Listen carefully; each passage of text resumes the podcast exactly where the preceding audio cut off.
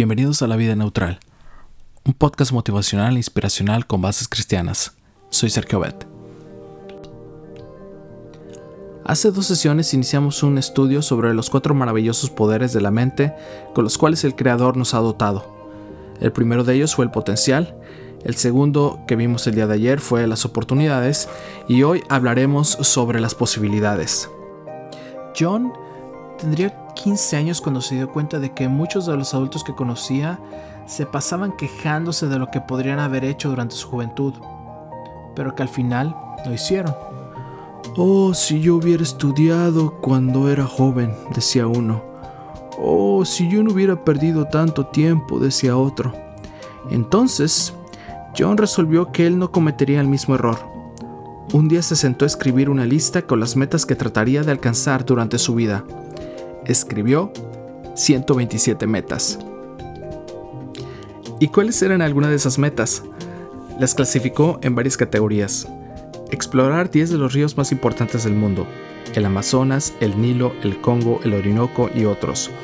Escalar los picos más conocidos del planeta, el Everest, el Kilimanjaro, el Popocatépetl, el Aconcagua, el Ararat, el Vesubio.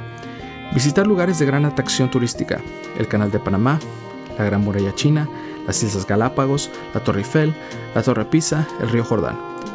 Fotografiar las cataratas más imponentes, Niágara, Yosemite, Victoria. Logros personales, pilotear un avión, volar en globo, montarse en un elefante, tocar la flauta y el violín, lanzarse desde un avión en paracaídas, explorar las profundidades del mar, practicar el esquí acuático, escribir un libro, aprender varios idiomas, leer la Biblia completa, leer obras de los autores clásicos de la literatura universal, familiarizarse con las composiciones de los grandes de la música, practicar varios deportes, dar la vuelta al mundo, servir como misionero para su iglesia, etc. creo que esta vez yo me cansé. Cuando cumplió 47 años, John Goddard había alcanzado 103 de las 127 metas. No está mal. Al momento de escribir sus 127 metas, todas eran solo posibilidades. Con el transcurso de los años, se convirtió en una realidad. ¿Cómo lo logró? Porque se propuso alcanzarlas una por una. Y con esto se confirma lo que leí hace unos días. Tenía razón Ellen G. White cuando escribió que dando un paso después de otro, se puede subir a la más elevada cuesta y llegar al fin a la cima del monte. Por supuesto, antes de escalar una montaña primero es necesario tener una montaña. Para lograr tus metas, primero necesitas tener metas.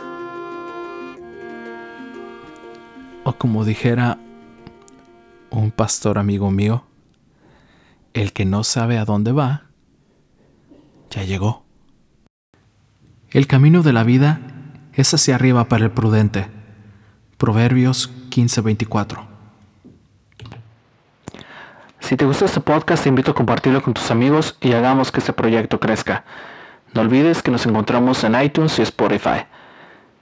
La vida neutral, con meta hacia la eternidad.